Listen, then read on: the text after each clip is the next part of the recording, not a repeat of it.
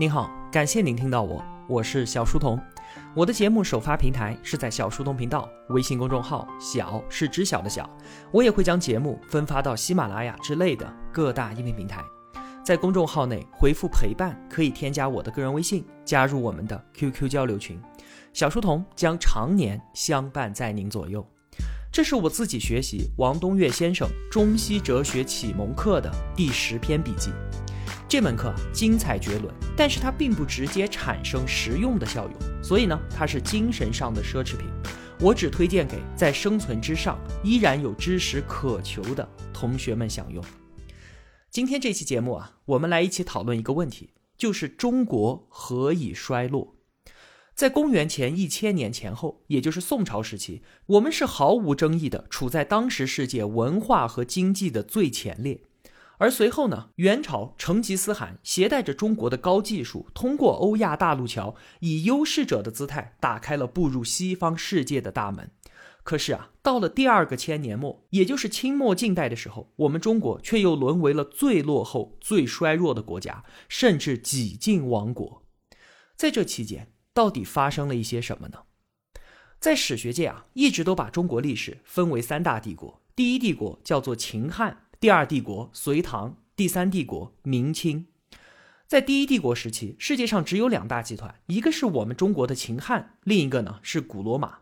我们彼此各占据世界人口的三分之一，剩下的三分之一呢，分布在世界各地的其他族群里面。秦始皇统一六合，但是秦朝由于用力过猛，使得自己的政权仅存十五年就骤然崩溃掉了。汉帝国开始收揽中华文明。汉朝啊，当时做了五件大事儿，对中国文化起到了奠基作用，以至于今天我们都说汉人、汉字、汉文化。首先，过秦论。检讨秦朝的错误，从而使得汉朝前后经历四百年的稳定。还有时移教刊，秦始皇焚书坑儒，中国先秦文献几乎全部丢失。西汉早年间就把那些还在世的老文人都给召集起来，重新把民间的只言片语恢复成为文字。我们今天看到的诸子百家，全部都是西汉整理之后的产物。再有独尊儒术，中国国教确立。另外，司马迁以历史的方式把中国的血缘道统给建立了起来，说我们中国人都是炎黄子孙，这就是在《史记》当中确立的。最后，佛教传入中国，儒释道之文化大观形成。第一帝国的中国啊，生机勃勃，我们走在一个快速的上升通道之中。作为东方大国文明和西方的古罗马遥相辉映。第二帝国，隋唐帝国。隋唐的开放令其极为的繁盛，特别是唐朝成为了当时世界文化的顶峰。首都长安就像是今天的美国纽约一样，是一个世界性的大都会。当时啊，我们的唐帝国与伊斯兰帝国构成世界的两极。当年两个大国发生了一次碰撞，达罗斯之战，唐军失利，于是新疆西域地区被伊斯兰教所统领。这就是为什么今天我们去莫高窟看到的全部都是佛教的东西，而那里的人们呢，却信奉伊斯兰教。第三帝国明清时代，中国一路衰落。这两个朝代我们后面单独说。那在第二帝国和第三帝国之间，还有宋和元。刚才我们开篇就说啊，中国的文化和经济在宋朝时期发展到了顶峰，从此呢便开始衰败。我们先来看看那个时候达到过怎样的高度。美国在它最强盛的时期，它的 GDP 也只占世界 GDP 总量的百分之二十二。同学们知道我们宋代时候的 GDP 占当时全世界的多少吗？有的学者认为高达百分之七十五。就算这个数字有些夸大，但是超过百分之五十，超过一半肯定是有的。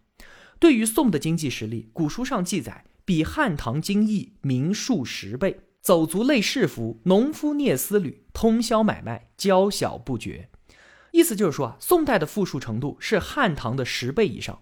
贩夫走卒、田间的农民，他们的穿着都很精致，交易活动通宵达旦都在进行。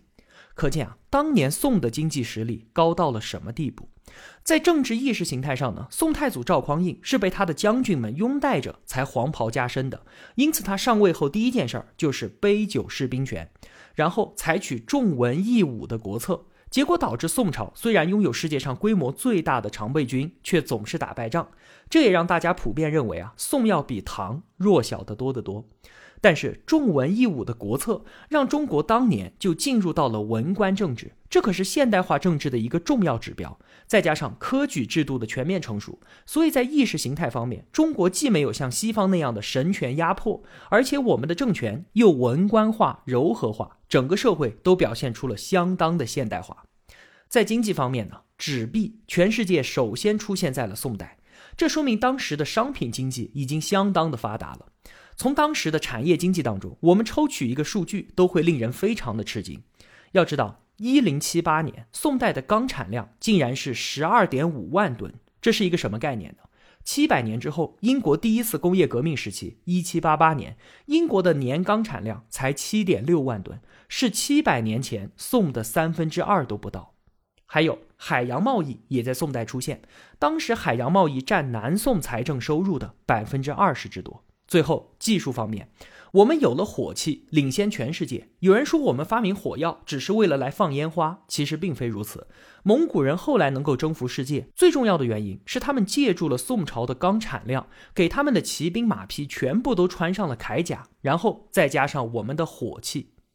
我们看到啊，宋代从政治、经济到技术，处处都站在世界之巅。而反观西方呢，当时正处于黑暗的中世纪。可是为什么中华文明突然之间就以此为界点，迅速的衰败呢？确实，当年蒙古人的铁蹄，全世界都无人可挡。但是元朝也极为重视商业，而且还深化了南宋的海洋意识。而且蒙古的世界系统仅仅九十八年就溃散了。当时西方海权还未兴起。最有资格带头重组世界系统的，显然是我们中国。可是为什么我们不但没有重回世界之巅，反而进入到了明清时代的衰落通道呢？我们再回头去看看宋代政治、经济和技术强盛背后到底隐藏着什么？刚才我们说，宋代社会表现得极为现代化，我们建立了科举制度，已经具备了工商业文明的基础和底子。但是科举制度让普通人拥有了上升通道，这就消灭了贵族阶级。这怎么看都应该是一件好事儿吧？但是反观西方，因为贵族的存在对于王权形成了制约，英国大宪章运动才得以发生，形成了王在法下的局面。这是资产阶级第三等级国民能够抬头的一个重要原因。而我们过早的消灭掉了贵族阶级，使得王权过于强大，压制民间的力量，所以中国社会永远都不可能爆发资产阶级革命。再有，宋代朱熹儒家学说强势复辟，造成了儒家思想更加的僵化和极端化的表达。在朱熹那里啊，他称为存天理，灭人欲，竟然压灭了中国文化挺进的前途。在这里，我们看到一个民族的古老文化前存参考系的力量是何其巨大。西方的古老文化，古希腊文化，西方人把他们给找回来，文艺复兴竟然驱散了千年黑暗中世纪，迎来了现代的勃兴。而我们把自己的古文化找回来，竟然掐断了宋代出现的工商业文明的萌芽。宋代经济繁荣，出现了纸币，甚至还出现了大规模的集约化生产，像是矿业、丝绸、陶瓷、造船等等这些产业，一个工厂的从业者可以多达数千人之多。当时啊，确实出现了诸多的商品经济元素，但为什么最终没有诞生工商业文明呢？因为我们的整个社会依然是建构在农业文明的体系之上的，上述所有产业仍然是以官办为主，农业体制下生产，其实并不构成速成市场的力量。如果说农业政治体制不改变，那商业永远不过是官僚的附庸而已。而我们国家的工商业，哪怕直到现在，政府都是主体，掌握着最主要的资源。民间资本想要做大，必须要与政府合作。所以，即便在今天，我们都没有进入到典型的工商业文明。在技术领域，我们不仅有火药、热兵器，还有造船技术、指南针、罗盘、造纸、活字印刷等等技术，都是世界领先的。有罗盘、指南针，才可能诞生蓝色文明。造纸是人类文化勃兴的先决条件，而活字印刷在欧洲直接掀起了宗教革命。这些技术在宋代全部具备，但是这些技术并没有给我们带来社会变革。之前我们说，中国重德文化产生技术和艺术，而技术呢，它是一个经验模型。欧洲的爱智文化诞生哲科思维模式，经验模式不改变思想，而哲科思维模式需要在思想的变革基础上才能够生发，这就决定了哲科与技术对于人类文化的影响力是截然不同的。我们看自己的四大发明，指南针是偶然把横磁铁悬浮起来，发现它总是指向北，这丝毫不涉及理论上去探究地球磁极的问题。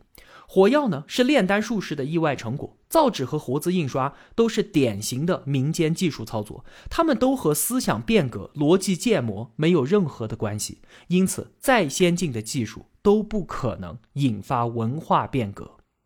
为什么中国当年造船技术那么先进，但却不能扩展为发展海洋文明呢？当年啊，哥伦布远洋是因为他身处强烈的商业逐利时代，他要去印度掘金，而他的远洋之所以能够启动，还有一个思想逻辑在前面支撑着，那就是托勒密的地心说模型：地球是个球体，它向西走依然可以抵达东边的印度。所以，光有技术是不够的，蓝色文明没有办法在宋代兴起，当时缺少必要的逻辑模型支撑，也缺乏商业获利的驱动力。再比方说。当年明代有一项技术非常的厉害，我们能够打上千米的深井。人们发现地下有盐水，用这个方法把盐水打上来煮盐，甚至天然气都能打出来。要知道啊，美国直到几百年之后的1859年才能够打上千米的深井。但是明代盐铁专营，私盐犯法，当年对于这项技术反而是进行压制的。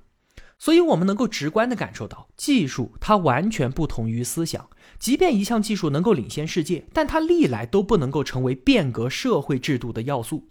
只有思想文化带来的制度变革，才能带动社会系统的转型，整个社会才能展现出一个新时代的力量。比方说，英国资产阶级革命之后，骤然成为了世界霸主，前提条件是他完成了君主立宪制和第三等级资产阶级的伸张。再比方说，日本明治维新之前，日本完全就是中华文化的承接者，却因为明治维新脱亚入欧，全面学习西方之后，短短二十年就把我们这位中国老师给打败了，以至于当年日本精神领袖福泽谕吉曾经说，在满清制度之下，就算出一百个李鸿章这样的革新俊杰，也是无济于事的。我们中国自古啊，追求国富兵强，而不是民富国强。当年商鞅就曾经提出弱民政策，最终达成的效果叫做国富而民穷。这里的民穷可不仅仅是指经济上的贫穷，要知道宋代人已经不穷了。这里的穷指代国民自由思想能力和自主行为能力的穷困，是国家力量的过度张扬对于人民自由的压迫，这是造成穷困的原因。中国宋代以后一路沿着农业文明继续下去，最终衰落。说到这里啊，可以抛出王东岳先生的观点了。他说，一个文明的兴衰不取决于已有土地面积的大小、占据地理位置的优劣，或者拥有资源与财富的多少，它完全取决于有没有新的思想和新的文化，这才是最最强大的力量。农业文明发端之初，只有百分之一的人在务农，其余的人呢都在采集狩猎。结果却是这百分之一的人引领了全世界文明的浪潮。三百年前，只有百分之一的工商业者在英国，却引领了整个工商业文明。三十年前，只有百分之一的人在互联网上，结果他们缔造了今天的信息时代。为什么我们一再看到文明史上幅员辽阔、地理位置优越、曾经不可一世的那些巨大帝国不断的崩溃？绝大部分原因都是因为他们是旧文化的守护者，他们自己被旧文化所遮蔽和羁绊，因此他们并不能够引领新的文明，反而一路衰败。能够直观的看到的优势都是虚假的，只有那些看不到的，在思想和文化上的优势，才是真正具有拓展未来的力量。所以归根到底，谁掌握新思想与新文化，谁就能够引领时代之风骚。接下来，我们再来看看明朝和清朝。当年啊，朱元璋建立明朝的时候，万民欢呼，驱除鞑虏，恢复中华。可是呢，明帝国真可谓是倒行逆施，全然改变了宋代的开放格局、经济张扬和意识形态宽松的局面，形成了中国历史上一次非常奇怪的逆动。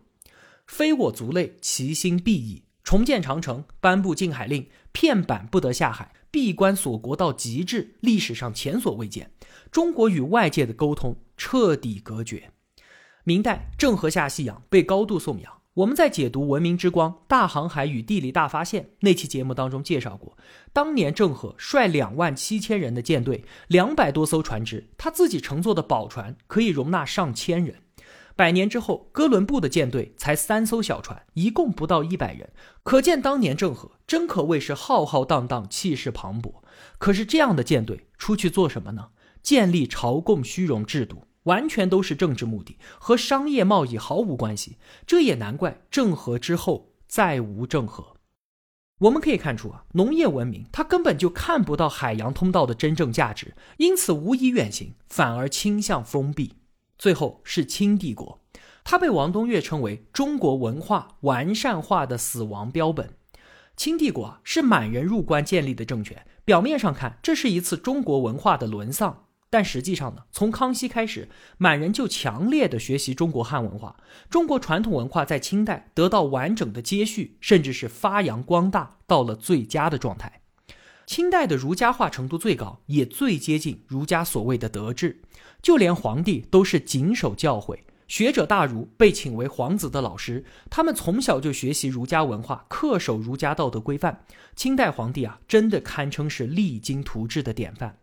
而在学术界呢，清代也是传统学问的总结章，儒释道以及诸子百家普遍得以考究，旧学问真的是做到了尽头。今天我们能够看到中国古代文献最好的注本，基本都是中华书局出版的清人的作品。所以说，清代是把中国传统文化做到完善化的死亡标本。在这个时候，中国文化发展到了最完善的状态，结果呢，它突然就灭亡了。这说明中国的传统文化不足以开创未来。我们在旧文化上琢磨的再精细，也绝对找不到出路。严格来说啊，中国农业文明的生命力还没有到自行凋亡的地步。试想一下，如果世界上只有我们中国，那我们今天一定还在帝制之下，农业文明也一定还在延续。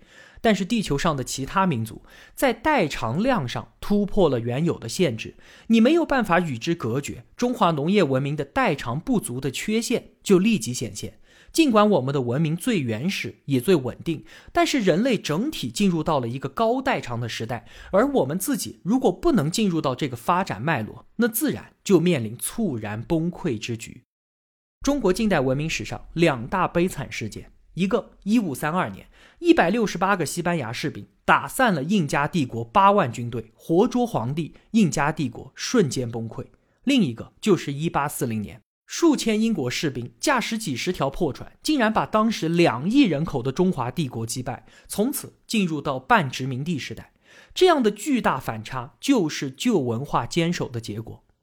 我们今天说国学，何为国学？借用北大中文系李林教授的话说，所谓国学，就是国将不国之学，就是不忠不息之学。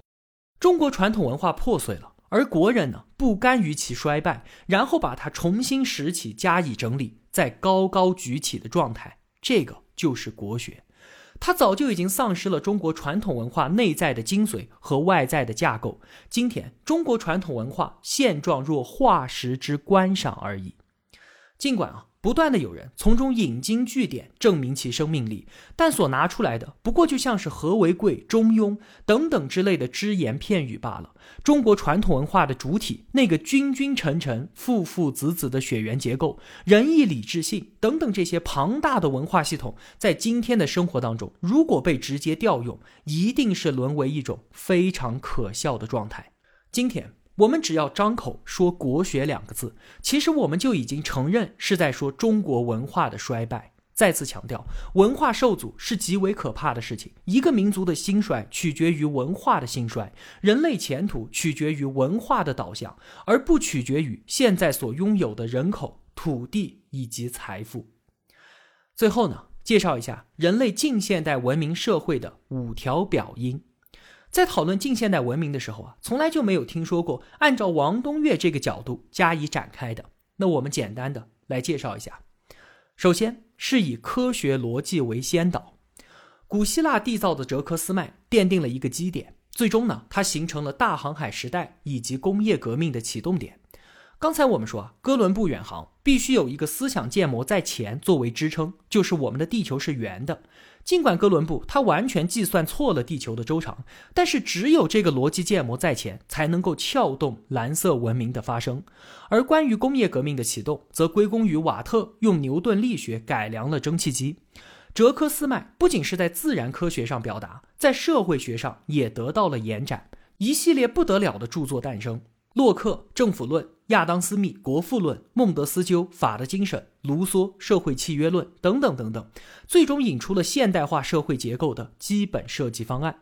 这是第一条，以科学逻辑为先导；第二条，以系统分化为媒介。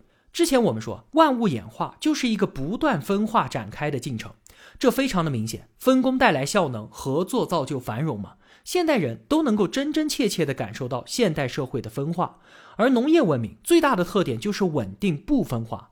农民占据整个社会底层，皇权管理呢占据社会的塔尖，然后压抑工商业，保持农业体系的完整性。它谨慎地防止社会分化的出现，而工商业发展不断地让社会碎片化，让任何操作专业化，表现为社团分化、社会分化、学科分化，一系列分化现象不断地展开。然后呢，还要保持系统的致密化，这就是现代社会的典型特征。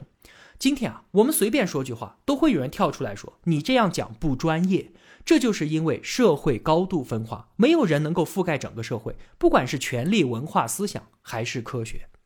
第三条叫做以社会自由为前提，在中国啊，自由通常被认为是少数知识分子的偏执。之前我们一再说，农业文明需要人们紧密协作、精耕细作，方得温饱。所以呢，我们从来都不主张什么个人的自由和权利。但是在西方，自由是社会最基本的追求。自由的本质是什么？是越后眼的物质依存条件越多，越需要更大的自由度去获取这些依存条件。可见啊，自由它就是一个自然的进程，在人类社会当中表现出极高的代偿能力。开展自由，人类的力量就被充分的调动；压抑自由，力量就将被遮蔽。这就是它的力量之所在。因为人类进步从来都是被思想文化所推动的，因此现代社会制度一定要保证公民的自由，而首先就是思想和言论上的自由，这才能够让每一个人的能量充分得到调动与展现。这绝不是什么少数知识分子的偏爱，而是关系到文明是否有序调动的基础问题。反观中国古代，除了先秦诸子百家时代，文人还拥有一些自由，因此呢，我们中国整个国学思想在此完全奠基。之后呢，经历了秦始皇焚书坑儒、汉武帝独尊儒术、明代诸子理学形成压抑，最后清代文字狱，这四次大事件压抑了思想的自由，也斩断了中国近代发展的前途。第四条，以公平递减为代价。人类文明进程是一个财富从均分状态向少数人身上集中的过程。农业文明早期啊，人口数量并不大，每个人开垦出荒地就是我自己的农田了。后来，这些人被马克思称为小资产阶级。而近代资本主义社会呢，资本快速在少数人手上聚集，竟然使得绝大多数人沦为无产阶级，甚至很多有生命的人都成为了机器的附属品。所有人都高度紧张，在生存随时都可能难以为继的状态中挣扎。在生物有机体的结构序列当中，越高级越复杂的结构，内部能量分配的失衡状态也就越强。这也是自然的进程。最后一条，以震荡加剧为动能。越原始的物质越稳定，越高级的存在越震荡。这个规律继续在今天的人类社会当中表达。现代社会表现出了一种表稳定而里激荡的状态。现代科技的创新能力极强，它快速地掀动着人们的智力发展，最终一定突破原有的结构，导致人类社会发生巨大变形。文化分歧也是日益汹涌，民意散乱，从来没有什么思想统一一说，所有人都在各抒己见，一片争论之声。不管你说什么，网络上都是一片谩骂，政治内部张力逐渐松脱，世界各国政局动荡。我们看到啊，王东岳所总结的这五条近现代社会的表音，其实呢，就是地弱代偿这个自然律在人类文明社会当中的贯彻效应。今天啊，我们聊了中华帝国为何衰落的原因，而需要再次强调的是，王东岳他只表达了事实的所以然，他并没有要赞美西方工商业文明，也并没有要批评中国传统文化的落后。中国近代史就是一部传统文化的衰落史，中国近现代社会转型是一次身不由己的文化转型。我们今天所有的成就和困惑都植根于此，这到底是一件好事儿还是坏事儿呢？犹未可知，因为我们自己早已经面目全非，而且还要继续在这个既定方向上身不由己的进行一系列更加猛烈而危险的升级。好了，总结一下，今天这期节目都说了一些什么？首先，中国历史分为三大帝国，秦汉帝国，中国文化的奠基再次完成，生机勃勃，我们走在一个快速上升的通道之中。隋唐帝国，世界文化的最高峰，极度的包容开放，令其极为繁盛。而到了明清帝国呢，则是一路衰败。第二，在第二帝国和第三帝国之间的宋朝时期，中国在经济和文化上都发展到了顶峰。当时宋朝的 GDP 占据世界 GDP 的一半以上，美国在最强盛的时候也只占百分之二十二。当时啊，宋代的年钢产量比七百年之后工业革命时期的英国年产量还要多。商业极为繁荣，出现了世界上的第一个纸币，我们的火药、造船等等技术更是无人能及。可是我们并没有发展出工商业文明，反而以此为界点，迅速的衰败。第三，这个根本的原因就是一个文明的兴衰，它不取决于已有土地面积的大小、占据地理位置的优劣，或者是拥有资源财富的多少，而取决于有没有新思想和新文化。历史上诸多幅员辽阔、曾经不可一世的大国纷纷崩溃，绝大多数都是因为他们是旧文化的守护者，因此他们不能够引领新的时代。第四。元朝极为重视商业，并且深化了南宋的海洋意识。蒙古系统崩溃之后，西方海权还未兴起，我们大有机会引领蓝色文明。可是承接者明帝国倒行逆施，颁布禁海令，闭关锁国，前所未见。中华农业文明没有承接海洋文明的能力，我们根本看不到蓝色通道的真正价值。第五。中国传统文化在清王朝得到完整的接续，甚至发扬光大到了最佳的状态。可是它最终呢，成为了中国传统文化完善化的死亡标本。所谓国学，就是国将不国之学，不忠不息之学。今天的国学已经丧失了中国传统文化内在的精髓和外在的结构，现状若化石之观赏而已。最后，近代文明社会的五条表音。以逻辑为先导，以系统分化为媒介，以社会自由为前提，以公平递减为代价，以震荡加剧为动能。这一切都是地弱代偿原理在人类社会系统的继续贯彻而已。好了，今天我们就聊这么多吧。如果我有帮助到您，也希望您愿意帮助我。一个人能够走多远，关键在于与谁同行。我用跨越山海的一路相伴，希望得到您用金钱的称赞。我是小书童，我在小书童频道与您不见不散。